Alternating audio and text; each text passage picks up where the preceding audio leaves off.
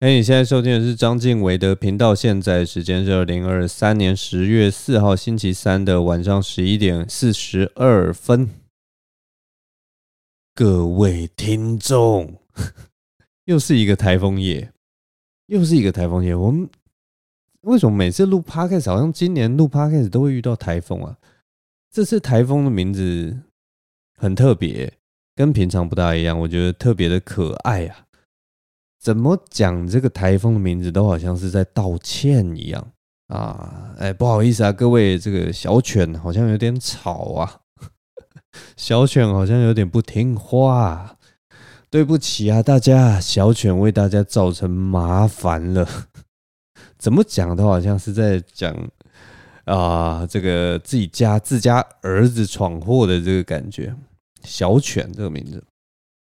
我不知道今年的台风命名是不是也是换了一个方式啊？我记得以前台风命名不会这么可爱才对啊！我记得以前台风命名都是一些什么，我不知道梅基呀，哎，梅基是不是也是这一次？今年台风好像命名都比较奇怪，梅基梅基也是很奇怪，以前都是叫什么什么莎莉呀、艾莉呀、赫伯啊。什么我也不知道，反正就是一些比较好像偏西方的名字。可是今年像什么梅基，然后这一次又是什么小犬，这感觉就是很亚洲国家才会命名的东西。我不知道哎，现在的命名系统是各国会轮流去去去命名吗？像我后来才去查啦，好像这一次也是那个日本命名的，日本就把它命名为什么 Ko Inu Inu 就是狗嘛。口就是大家知道那个什么 Momoko 啊、阿子口啊，或者是什么什么细子口啊之类的，那个口就是那个子嘛。我们常常在日文字那个什么名字，英英美代子那个子嘛，就是口。那口一怒就是就是我也不知道，总之就是叫这个名字啊。那我后来去查才知道，他们其实这个口音怒是是那个小犬座的意思，就是天上那个。天狼星啊，小犬座啊，还有一个什么呃猎户座，反正就是什么冬季大三角之类的的那个小犬座。欸，它跟我想象的一开始有点不一样，因为我一开始看到这个小犬的时候，当然就跟大家一样嘛。你看到这个台风叫小犬，就是有一种啊，真的是卡哇伊的是呢，就很可爱这样子。我原本的想象就是这个台风，就是马上就想到那个迷音里面那个柴犬的那一只，那个胖胖的那只脸，原本真的是有一种柴柴的感觉，所以对它特别亲切。结果没想到这个台风果然还是台风啊！不管叫什么名字，我们就是不能卸下我们的心防啊！这个台风的风雨也是还是很大的，所以大概就这样了。反正我不知道哎、今年最最有趣的是我。今年好像已经是第三次在台风夜录 Podcast，所以我不知道今年特别有缘分吧。大概就是我这个 Podcast 这个呃，终于连讲话都有风了，是不是？好烂哦，到底在讲什么？我来跟大家讲一下上个礼拜的一些呃经历好了。我上个礼拜有参加一个 Open Mic 啊，先先抱怨一下，我这周完全报不到 Open Mic，这周不知道为什么 Open Mic。呃，反正报名的人很多啦，然后比较晚报，所以我这周就大概是我连讲了好几周 Open Mic 之后，终于有一次就是什么都报不冒报不到的 Open Mic，蛮可惜的。这周其实也是想想试一些新东西，但总之就这样啦。这种东西有的时候报得到，有的时候报不到嘛。那我上周去参加了一个在一个红酒场地的 Open Mic。那这个 Open Mic 是另外呃两个比较新的喜剧演员，叫做莱恩跟品乔他们办的 Open Mic 场地这样子，位置大概是在大稻城的附近呐。然后因为是我第一次去这个场地，然后它算是一个比较小型的那种红酒店，呃红酒的场地，然后小小的，所以很有那种家常的那种味道。它的那个椅子好像也是就是一般的椅子，这样排开来，然后大家坐在里面。大概坐个二十人，应好像就就满了吧。然后他其实也不算有个舞台，就插一根麦克风，然后就给大家在那边讲这样子。那我觉得蛮有趣的，因为那个感觉就是呃，跟观众感觉非常近，其实比较适合反而不是讲段子，应该是去聊聊天，会效果应该照理来讲会比较好。但是呢，我这一次就是想说，我的段子已经差不多到了，呃，这几个月下来，差不多到了一个比较收束的一个阶段啦。就是我现在要开始想说，呃，有一些比较细致的东西要去调整，这样子。结果呢，我这一次稍微调了一下，想说收束下来之后去试试看，还是遇到蛮可怕的情况。就是你，我不知道啦，因为我我这一些段子已经在好几个场合已经试过了嘛，那至少它会有一个很基本的笑声，但是这次在这个比较家常的场合，呃，收束的效果我觉得不是很好，然后笑话丢出去的时候的那个反应也跟在其他场合遇到的反应不大一样，那所以我觉得还是要想一想自己啦。就是我们还是要反求诸己啊，最后你还是要落在我们自己的身上。就是有的时候，我觉得最难的不是段子，你知道吗？就段子写的好坏啊，或什么，其实都一定会有一个相对应的效果。但是我后来觉得，就是喜剧演员有一个很大的坎是，呃，这之前应该也讲了，有点类似信任度，然后还有另一个是说，你能不能让你的观众进到那个怎么讲怎么笑的那个状态。呃，也也不是说怎么讲怎么笑，就是你要让他们放松了，你要让他们进到你的世界里嘛，然后你要很快速的帮他们介绍你的思维，介绍你的世界，介绍你的那个呃各种的设计里面，这件事情其实是蛮难的。我发现，呃，不管其实不真的不管是国内外的演员，其实都会遇到这样子的事情。总之蛮有趣的啦，我觉得这次去不一样的场地对我来讲是一个蛮特别的经验。我其实不大往外跑，可是就是这几次开始有慢慢的动起来的感觉。我也不知道要怎么跟你们解释这个状态，但是总之就是有一种动起来的感觉。总之大概就是这样。我先喝个水。那我那我首先要跟大家讲，我做了一件很蠢的事情。就是上礼拜录音的时候，我记得我最后的时候就发表一些这个跟国庆有关的东西，因为我就脑袋只想着说，哎，国庆国庆日要到了。结果呢，先到的不是国庆日啊，上一周周末这么重要的中秋节，这么重要的中秋节，结果我连个连个连个屁都没放，应该要先至少要跟大家祝个中秋节快乐吧，真的是很真的是很失职哎。我真的是一个失职的 podcaster。其实你做节目就是这种逢年过节，就是要记得跟你的观众道一下喜的。结果我完全什么都没讲，只顾着自己讲东西。所以主要你们知道为什么吗？因为我我就是一个自由工作者，所以这种过节的东西我真的是很没有感觉，你知道吗？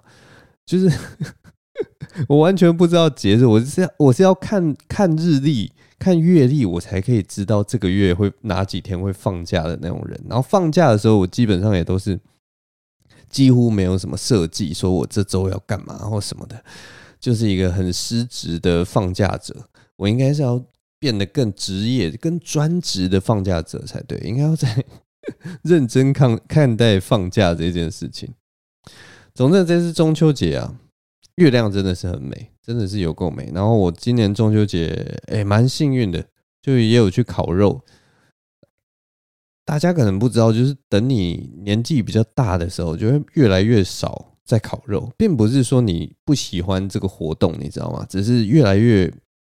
懒惰，或者是说你也不知道要找谁来烤肉，就烤肉的聚会，在年轻的时候可能会在二十几岁的时候，你可能就是哇，甚至可能一个晚上可能有两拖要赶，甚至有三拖要赶，或一个中秋连假，你可能就连续好几天都要吃烤肉，有一天去吃烧肉之类的。但是到了长大以后，真的这种机会越来越少。那今年刚好我有一个朋友，他就说。他很想要烤肉，所以就有找我说：“那我们就来烤肉。”那也是蛮有趣的，就是他朋友也都很挺他。就是当他说他想要烤肉的时候，哇，一堆人就都出来说：“好啊，那就陪你烤肉。”这样，所以我们那个一一个晚上的这个烤肉团也是有个大概八个人左右，就是还蛮热闹的，还蛮有趣的。那我这个朋友他有养养一只鸟。这个是我们去的之前其实就已经知道，但是 很好笑的情况就是，当我踏到他家的时候，就已经看到他在烤肉了嘛。他们就已经先开炉这边烤了嘛。然后让我感到惊讶的是，我们吃的第一个东西竟然是这个小鸡腿。你知道吗？当下真的是看到那个小鸡腿啊，我心里就有一种，呃，这样对吗？你不是有养一只小鸟吗？然后你今天晚上给我们吃的第一个东西就是小鸡腿。你知道那个小鸡腿的大小跟它养的鸟的大小是几乎是一模一样的，所以我吃的时候真的是有一种。五味杂陈的感觉，而且就是他那个鸡腿烤好之后，其实我们是到室内的时候，就是我端着盘子到室内去吃的。然后我在吃的时候就看到那只鸟，它就在旁边玩得很开心。当然我站在旁边，它就会看我。那我就想说，嗯，如果它看得懂的话。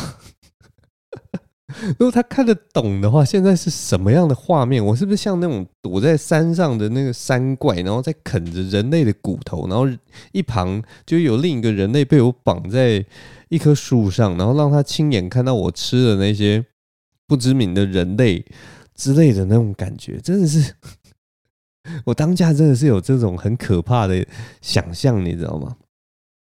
不过。那个小鸡腿真的是蛮好吃的，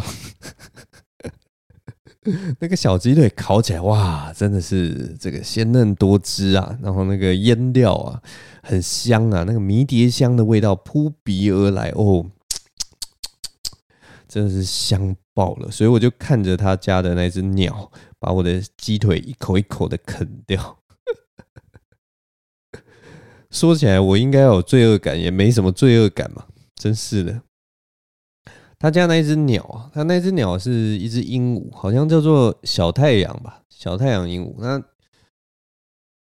大家应该很少遇到那种就是有养鸟的人。我跟你们讲，鸟真的是也是蛮蛮活泼的。他在家里那只鸟真的是小太阳鹦鹉，真的是有够活泼，然后很亲人呢。就是我们每个人手伸过去什么，它就会就是直接爬到我们的手上，然后开始。因为它不会飞，目前它也不会飞，所以就是它只会用走的，只会用爬的，所以我们手伸过去，它就会很好奇的跳到我们手上面，然后就走来走去，从我们的手走到我们的肩膀，再从我们的肩膀走到我们的手，走来走去，一直走，超级奇怪，然后而且很亲人，就大家好像觉得人类都不会伤害它一样的那种感觉。然后它那只鹦鹉啊。还有一个很奇怪的事情，就是当我们把它摆到它的肩膀上，摆到我们一般人的肩膀上的时候，它很爱停在我们的肩膀上，而且它停在我们肩膀上，除了往前看之外，它还没有闲着哦。那只鹦鹉会一直咬。一直咬咬在肩膀附近的各种东西，它会咬，就是我呃，像像他有一个朋友有戴项链，他就一直去咬那个项链，然后去咬他的衣服，然后像他停在我的肩膀上面的时候，因为我身上什么都没有，所以他就一直咬我的耳垂，然后咬一咬又去咬我的脖子。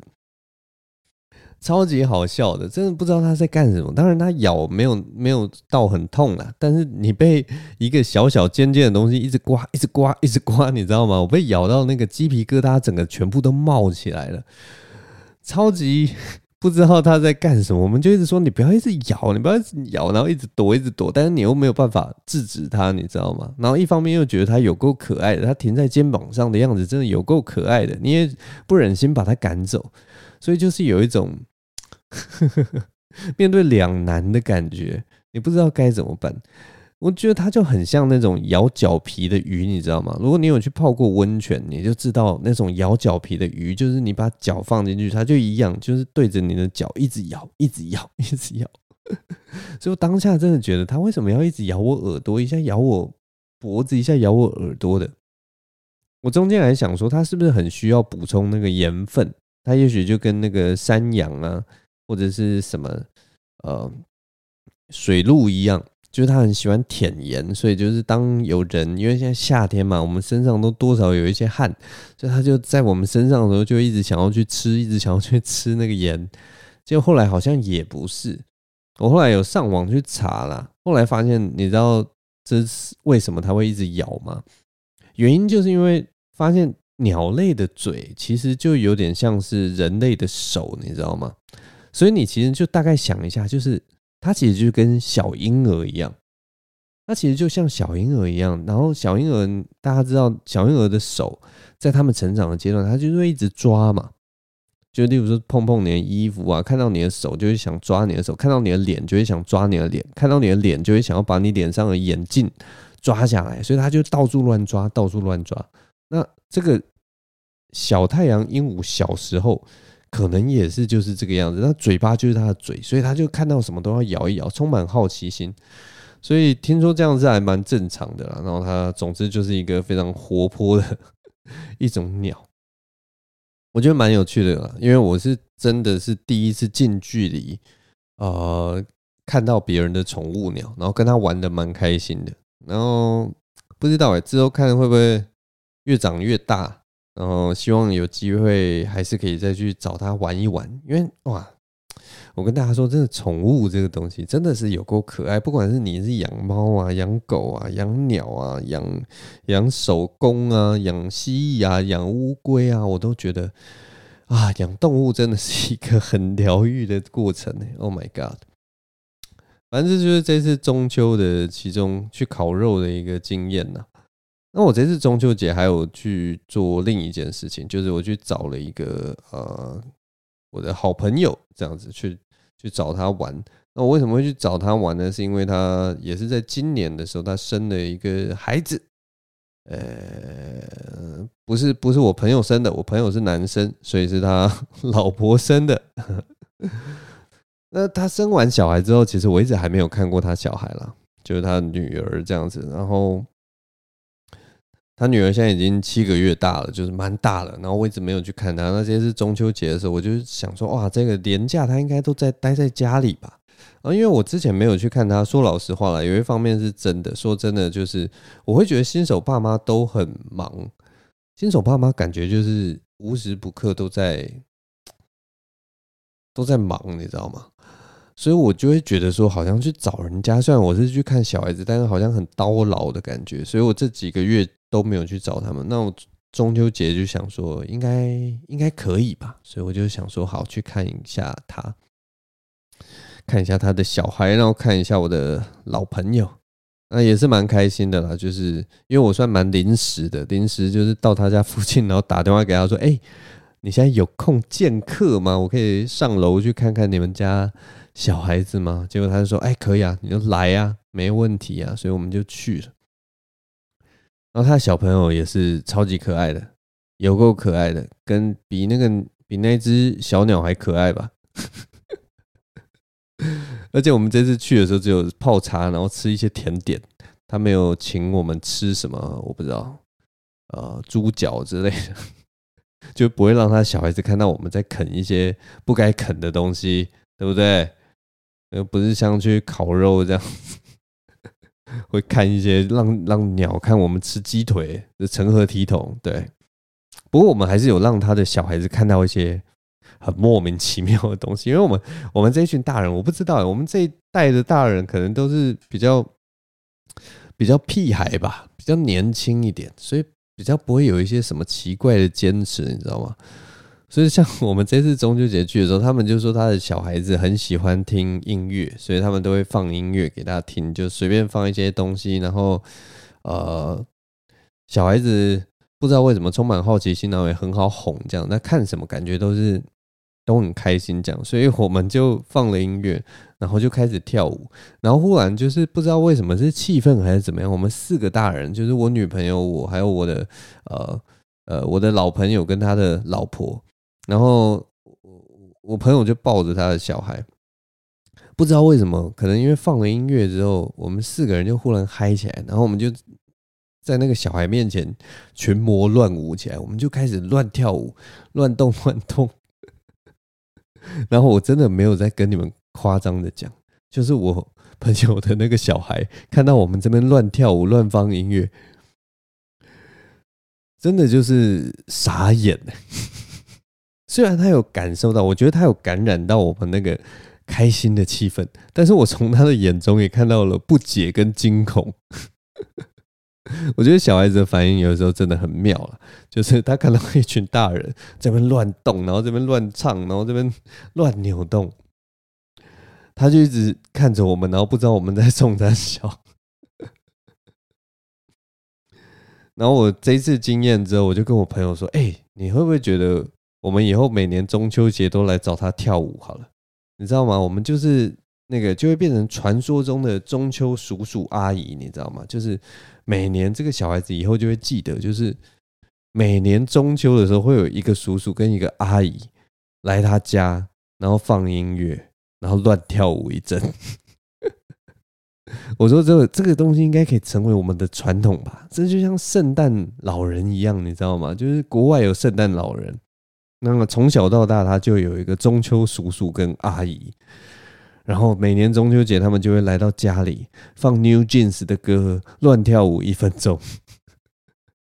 然后每年都有这样的传统，伴随着他长大。等到他真的长大之后，也许他到了会烤肉的年纪。然后他有一天跟大学同学出去烤肉，他还就是大学同学可能问他说：“哎，你要不要来跟我们一起烤肉？”然后他就说：“哦，可以啊，好啊。”但是我要先跟你们说，我从小到大。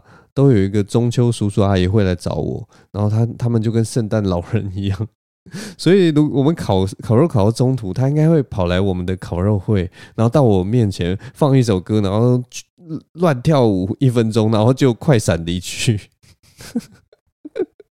就会变成一个我不知道中秋叔叔阿姨的传说。以后我们在他大学的时候，就会成为这样子的传奇故事吗？他应该觉得我们是疯子。反正就很好玩，其实我觉得蛮有趣的，所以我明年可能想要坚持一下，就中秋节一样去找他，然后在他面前群魔乱舞一下，我觉得是真的很好玩。这就是我中秋节的一些小故事。那还有一个很小的一个事件，就是反正他们那个时候因为小孩子要早一点睡觉嘛，所以大概九点的时候，然后他们晚上的时候都会帮小孩子就念故事书，然后他们就说：“哎，你不是有在？”念这个 podcast 吗？所以你你应该很会让 小孩子睡觉哈，结果他们就要我来念故事书。结果我开始念故事书的时候，他的小孩子就一直皱眉大哭，一直皱眉大哭。我不管换另一本故事书也一样皱眉大哭。我后来有得出一个结论，我女朋友也说也得出一个结论，就是我的声音没有办法让小孩子感到放松，小孩子对我的声音。不会有任何的，他们完全不喜欢我的声音，我的声音可能太低沉了，太有磁性了，或怎么样。他就说，每次我开始念 故事书，好像想要装童言童语的时候，听起来都像是不知道，就会让小孩子感到很害怕，好像在念鬼故事一样。我也不知道，反正就是我每次念他们，他就每每次哭，超级挫折的。我居然不能为被小孩子喜欢，你知道吗？但没关系啊，就只有这个，所以我觉得最适合我的应该还是当中秋的怪叔叔跟怪阿姨之类的，每年中秋节去跳舞，这是我目前的不知道未来的计划跟活动。这就是我中秋节的故事。我喝一下水。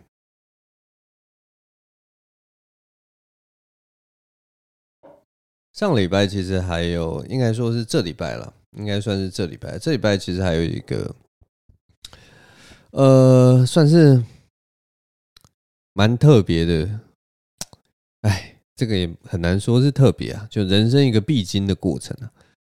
首先要先跟大家用另一个东西来当我这一段的一个开头，这样子。就呃，我以前上过课的一个教授叫做王文新，他是台大外文系的一个教授，然后他前一阵子过世了。然后这这这几天的那个消息才跟才试出跟大家分享。那王文新教授算是算是我近近距离看过的一个文学家，这样子。他比较有名的作品叫做《家变》啊，反正就是一个很厉害的人，然后也很聪明的人。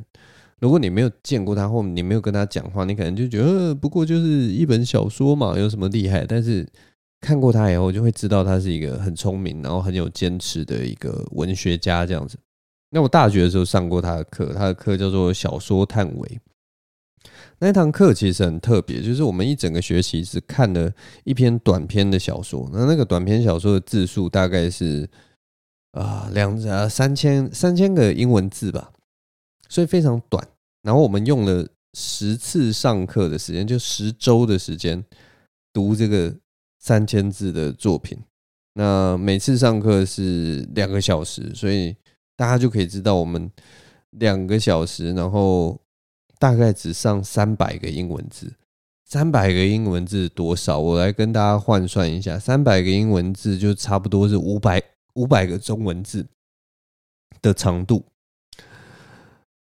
所以，我们两个小时只上五百个中文字，你能想象这种东西吗？五百个中文字多么的短呢？黄山料的，可能是黄山料的半本书，就有五百个字。我我会在乱凑人，不是，我不要乱凑人好了。总之就五百个字，我们很多那种 Facebook 的 po 文，随随便便就五百个字，然后我们花两个小时去读，大家就知道这个小说探维有多么的探维了。所以他就是一个很厉害的文学家，然后他带着我们大家去思考，说每一句为什么这个作家要这样子写。光是那个思考的过程，其实就学到了很多东西。其实就很简单啦。我们一开始在学文学的时候，也是，就是你你要学会为什么。很多人都会觉得说，哦，我看一个东西，就是就这样就过去啦，呃，很顺啊。例如说，他在这里写了一个很简单的句子，哦，我爱小说，啊，就四个字嘛，啊，就我爱小说，就我爱小说啊，这有什么特别的？可是如果你去仔细想说，为什么？为什么他这边就只用这四个字？为什么？他呃，其他地方都不是这样写，就是这这里这样写。当你有这样子的呃意识的时候，你才能够更深层的去读这部小说背后所带给你的一些比较细微的一些东西了。所以我们那个时候就是在外文系，就是接受这样子的训练，所以也让我学到很多。该如何去看一个伟大的作品，这样子的一个涵养。那我们那个时候就是这样跟着他，慢慢的学了一学些课。所以王文兴教授在我心中就是一个，就是一个文学家，他就是一个呃很少见在台湾很少见的硕果仅存的文学家。因为大家也知道嘛，我们这个社会呃变化很快，在。我就读书那个时候还没有网络，所以文学家基本上虽然人少，但是这个产业都还有后继有人的感觉。但是到了呃近十年，就是这个影音作品出来之后，其实文学家基本上就是式微了，用文字创作的人啊失去了产业，然后也几乎谋生能力也降到最低。所以不知道对我来讲。如果说文学家未来台湾文学家慢慢慢慢消失的话，他应该就是我心目中末代的文人跟文学家这样子的典范。我还真的是典范，就是你可以从他身上看到他聪明的地方，他坚持的地方，然后还有他呃洒脱的地方。嗯，那那一切就是那个感觉蛮特别的啦。我只能跟大家说，真的蛮特别的。就我们从小到大其实看过很多老师嘛，看过很多教授，但是能给人那种感觉的人，可能这一生寥寥无几。就是是一个很神秘的一个氛围。我常常跟大家形容说，他就是一个呃瘦瘦小小干干的，头发全白的一个小老头儿。他的确就是那样的感觉。然后他如果就是你知道吗？他替你。端端一杯茶出来，泡一杯茶，然后或者是跟你介绍一些什么中药方，或者是跟你说什么养生之道，你都会觉得哦，真的超级有道理的。或他帮你把个脉，你都会觉得毫无违和感。他就是这样，就类似一个武学的高人的那种 模样，反正很有趣。总之，他就是过世了，哎，所以。这边也稍微跟他致意一下，因为真的蛮喜欢他的啦。他就是台大外文系的老师，这样子。那为什么会讲到他过世这件事呢？其实也是要讲，我上周也有去参加了一场告别式。呃，那场告别式是我球队的一个学长，他就过世了，他是大我一届的学长。大我一届的学长就是我们，如果说是年纪比较大的学长，可能现在是刚满四十岁。那如果还没到的学长，应该才三十九岁吧。以我这个年纪去参加一个学长的告别式，说老实话，我实在觉得时间真的还是太早。就是真的有点太早，你想都想不到，就是哇，学长过世了，所以我不知道哎，这个感觉真的是就是有点太早，就是太早了，我还没有准备好参加任何人的告别式，结果你就好像要去跟人家道别，所以心情其实蛮复杂的了。不过我在接下来讲这一段之前，我还是要先想一下，我这次去吃。去送这个学长，外文系的学长，呃，我觉得我还是很真心的，就觉得是一个很可惜的事情。然后觉得我们那几年，就是他当我学长那几年，我们虽然只有打球的时候会见到面，但也觉得生命能够在中间四五年一起走过一段日子，其实也是蛮蛮有缘分的一件事情，所以。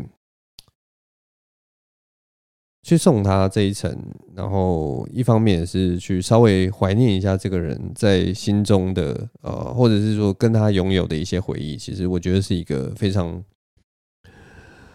对我来讲是很特别的一个经验了。那个心情真的是很奇妙。所以呢，接下来就是要进入比较偏喜剧的部分。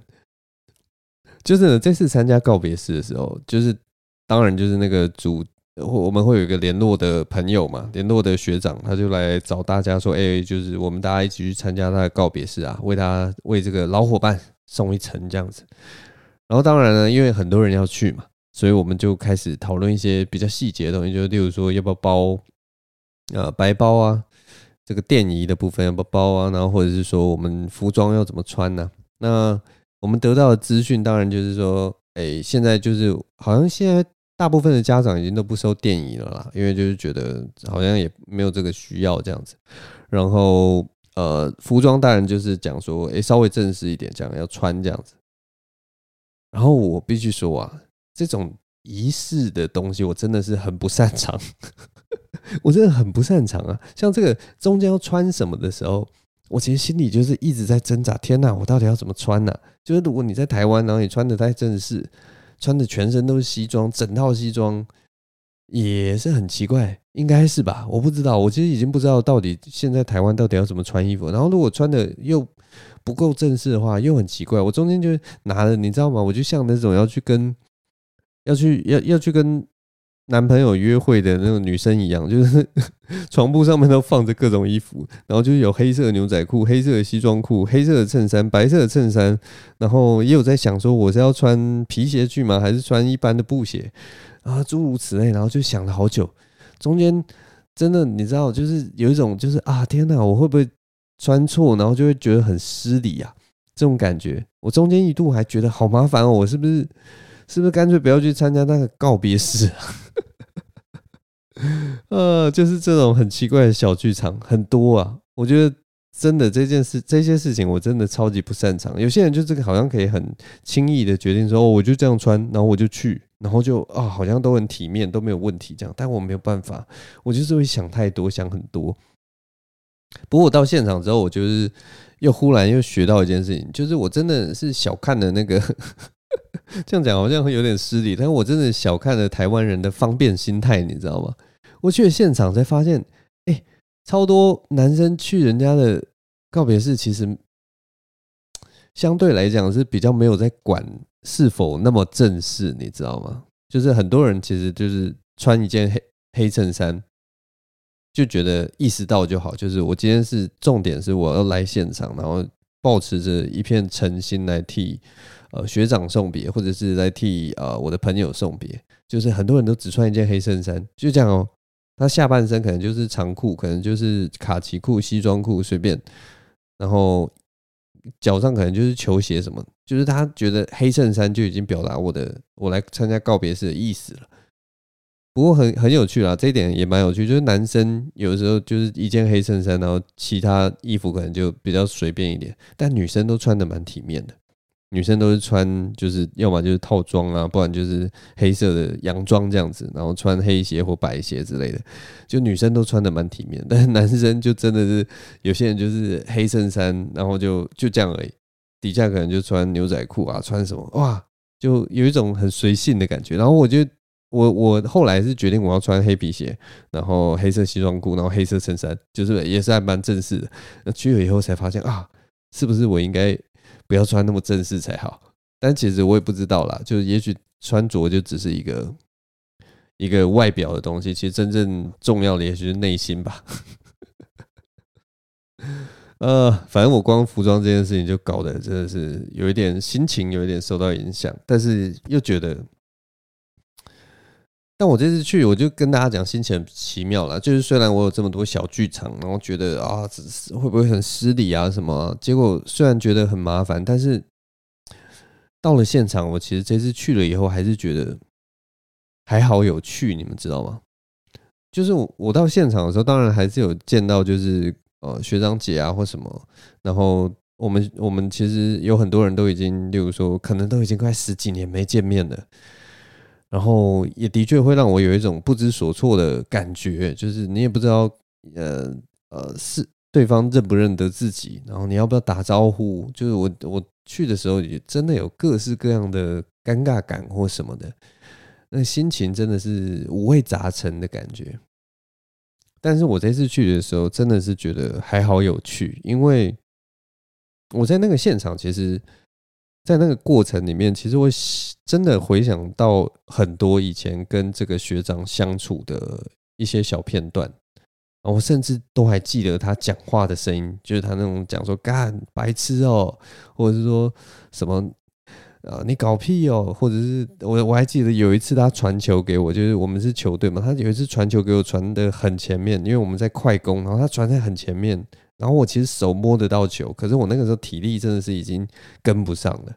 然后他还跟我来确认说：“我刚刚那个球没有传太前面吧？”我就说：“没有，你没有传太前面，但是我真的没力了，我真的追不上，就是是我的错，因为我喘不过气来。”我还记得这些，就是很很细微的一些小片段，跟他的一些相处。然后我觉得，我想到了这些片段的时候，我会觉得说。真的是还好有趣，因为那些其实是还蛮宝贵的一些事情，你知道吗？我觉得蛮有趣的啦，我也都记得他的笑容，都都记得他讲的话什么的，所以，所以我也不知道跟大家分享这段是什么。我当然是希望大家呃人生的阶段这种事情可以比较晚遇到了，但是呃。我可能顶多跟大家分享的是，如果说未来有遇到这种告别式的时候，然后也许你在中间，也许会觉得说，哎呀，我跟他好像也不熟，或者是什么，就是你有各种顾虑。虽然受邀了，但是可能有各种顾虑，没有办法去。我还是觉得有机会的话，可以去一下，因为他毕竟就是啊，人生中蛮蛮特别、蛮重要的。一个过程跟一个感受吧，大概就是这样了。最后，其实他们那个告别式还有一个蛮特别的环节，是说，呃，我们最后每个人会上台前会拿一束花，然后你可以跟学长讲一点话，然后讲完话之后，把花献到嗯前面放花的一个地方，然后他说。这个东西就有点象征祝福跟送别，然后之后会跟学长一起火化这样子。那其实 就就也有另一个很有趣的事情，就是呃，因为大家都有去讲一些话嘛，那有些人是讲很简单的这样子，然后我就一直在想说我要跟他讲什么，然后一样啦，就是。我在讲我要跟他讲的话的时候，其实你知道吗？脑袋真的一片空白，那感觉真的跟去 open mic 一样，就是很紧张啊。因为你会觉得你讲的话，我也不知道哎、就是我想要对学长讲的话，啊、在大庭广众讲出来，我就会很在意别人的目光或什么的。所以我就说完我准备好了两句话之后，我忘记跟学长道别了。我就说完说完那两句话，然后我就就转身我就要走了。结果我刚转身的时候，我才发现，哎呀，哎，我忘记跟他道别了。所以我就赶快又又又又又转回来，就是那个姿势是，你转到一半以后又又转回来，然后再补一句话那样子。现在想起来真的有够蠢，就是其实我就算没有道别，其实也没关系。但是我就赶快匆匆转过来，又跟他讲了一句道别，我就跟他说一路好走这样子。然后我回来之后，我就在想，当下那个感觉应该超级超级莫名其妙的，或者是说，也许他的呃，我不知道，他姐姐看到我这样做，也许会觉得，哎，奇怪，你怎么连个 连个道别都说不好啊？这种感觉。但我想说啊，如果当下如果学长在的话，也许像那种幽游白书里面有没有幽助就在自己的那个告别式飞在那个空中这样看，然后看大家跟他告别什么的。如果学长。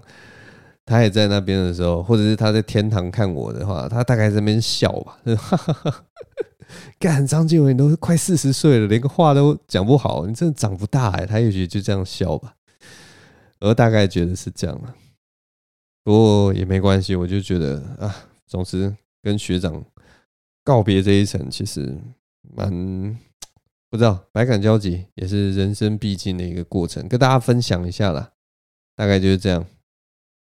啊，这周真的是发生了蛮多事情的，所以也录得蛮久了。